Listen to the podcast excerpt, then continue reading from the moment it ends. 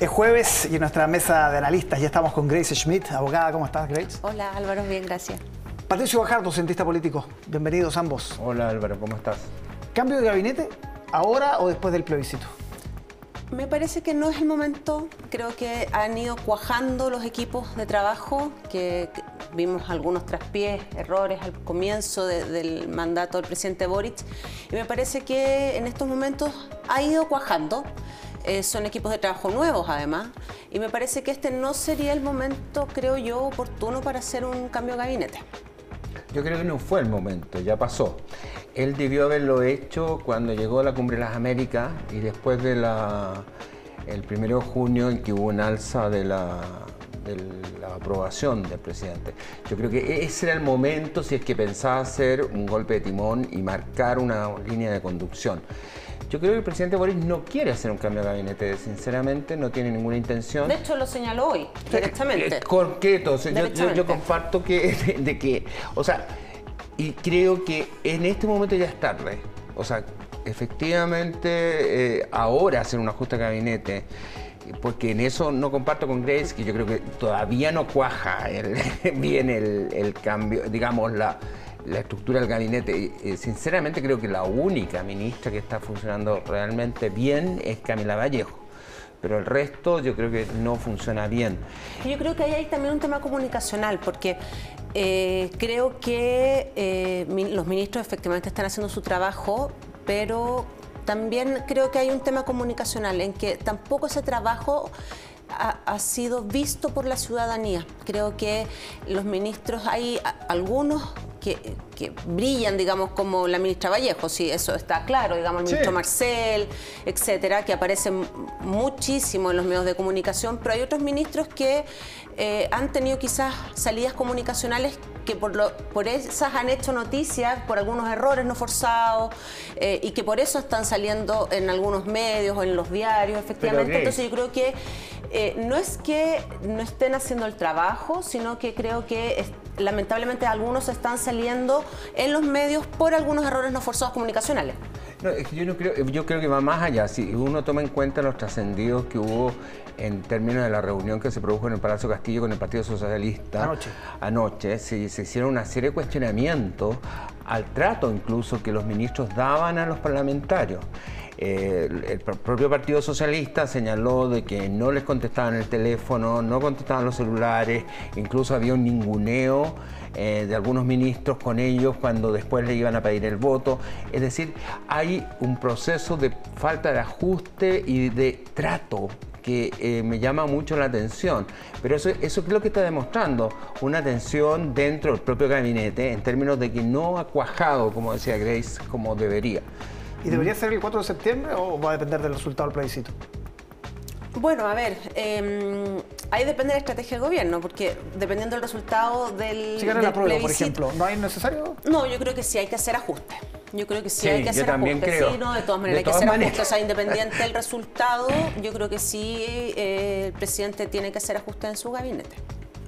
Yo estoy totalmente de acuerdo. Eh, yo creo que se va a producir no solamente ajustes, sino contra baraje en naipe. Y yo creo que vuelvo a la, reunión que tuvo en el Cerro Castillo.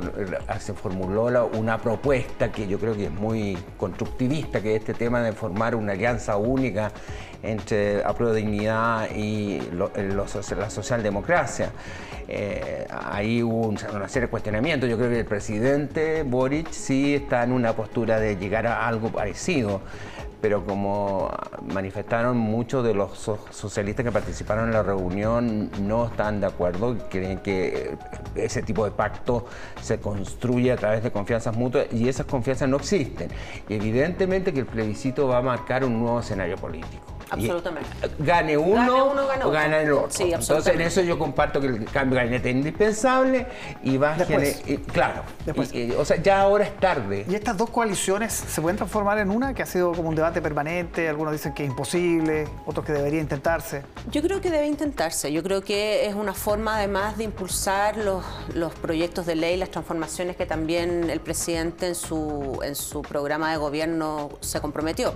O sea, solamente eh, Dignidad no puede aprobar eh, el, paquete, digamos. Entonces, por cierto que se necesita apoyo de, los otros partidos, ya eh, con un mínimo, digamos, de ahí para adelante, ya con una base de acuerdo entre ambas coaliciones, eh, que de ir trabajando juntos mínimos comunes, definitivamente me parece que no es una idea eh, descabellada pensar que ambas coaliciones puedan trabajar juntas, eh, puedan echar adelante los apoyos para los proyectos de ley que se comprometió el presidente. ¿Es posible una coalición? Yo no la veo posible, a no ser que gane el rechazo.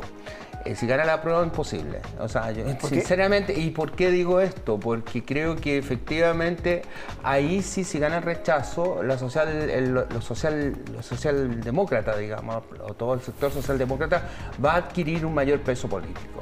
Y la prueba de dignidad no digo que no se va a fortalecer, pero va a entrar en una postura de eh, derrota contundente y van a ser los el sector derrotado a partir del rechazo, por lo tanto van a tener que plantearse en una postura diferente. Yo no estoy de acuerdo contigo, Pato, porque el tema del rechazo no solamente golpearía a Prodignidad, sino que también golpearía desde la democracia cristiana, que como comentamos la semana pasada, su Junta Nacional ya va por el apruebo, de ahí hacia eh, a O sea, pero la Junta Nacional pero, sabemos perfectamente que... No, pero Pato, sí, sí, ahora sí ya hay un acuerdo en la democracia cristiana, pero a lo que yo voy es que tanto el PS como el PPD, etcétera, etcétera, los radicales, eh, están con el apruebo. Por lo tanto, si ganase el rechazo, eh, sería, una, por cierto, una derrota para toda la centroizquierda, no, solamente para Pro No, no creo. Y fíjate que te lo digo porque he marcado claramente que el partido, como lo señaló, insisto con el Partido Socialista, que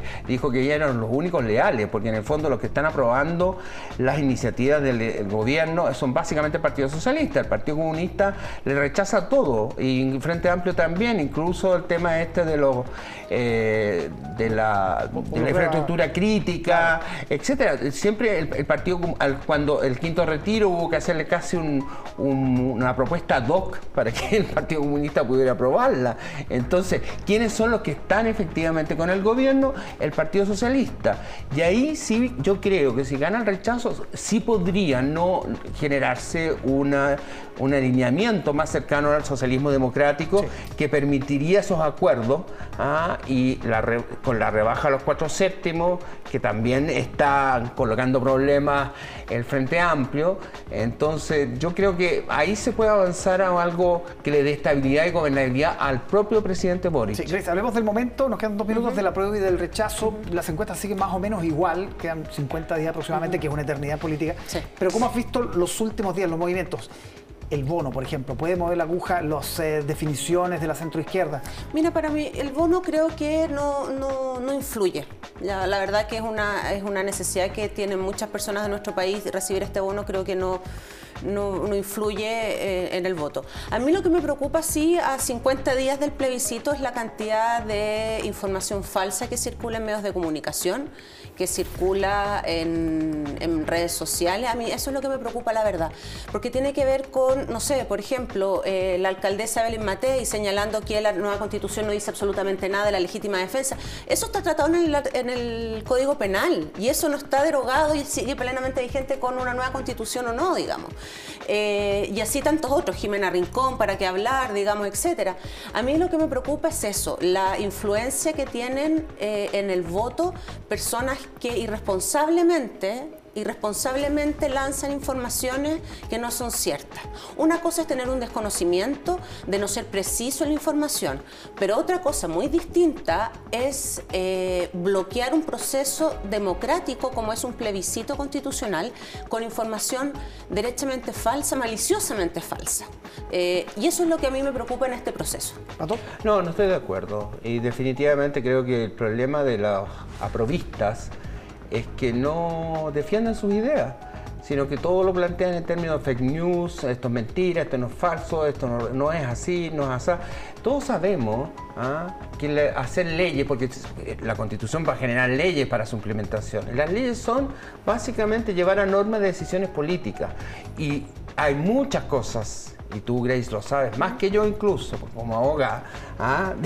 las interpretaciones pueden ser múltiples. Pueden ser múltiples, eh, pero eh, dentro de un marco, pero son múltiples interpretaciones, la, Constitución te da un marco, un, rayado de cancha, si se puede decir. En ese rayado de cancha es demasiado pero por ejemplo, ambiguo. decir, por ejemplo, no, pero tan ambiguo como decir que, no sé, para mí una de las, a ver, por ejemplo, lo que señaló Jimena Rincón, que para poder reformar la Constitución de aquí al 2026 se va a necesitar, por ejemplo, el consentimiento indígena según las normas transitorias. Eso es falso, ser entendido así. no es así, Pato. Las normas transitorias son sumamente claras y no hablan de eso. O que el aborto va a poder ser hasta los nueve meses por Dios, la, la constitución no señala eso, es la ley la que va a regular eso. ¿Por qué, ¿por qué no, se defiende, ¿por qué no se defiende, digo yo, ponte, si están de acuerdo con el aborto eh, y lo, defienden, lo defienden en términos reales y, se plantea en términos propositivos, o lo otro, que todos vamos a ir a un servicio público, ¿ah? que como se discutió el tema de FONASA, vamos a, las ISAPRES eh, van a ir,